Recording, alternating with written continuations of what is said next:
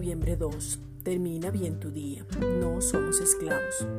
La esclavitud es una condición del ser humano sin Cristo, en derrota, engañado o simplemente su costumbre es depender de alguien para que lo maltrate.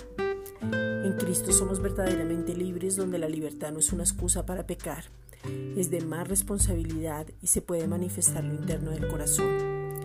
En Cristo somos resplandecientes, iluminamos, damos luz de Cristo, pero si una persona aún tiene mentalidad de esclavitud a pesar de ser libre, no puede irradiarla a causa de la condenación permanente.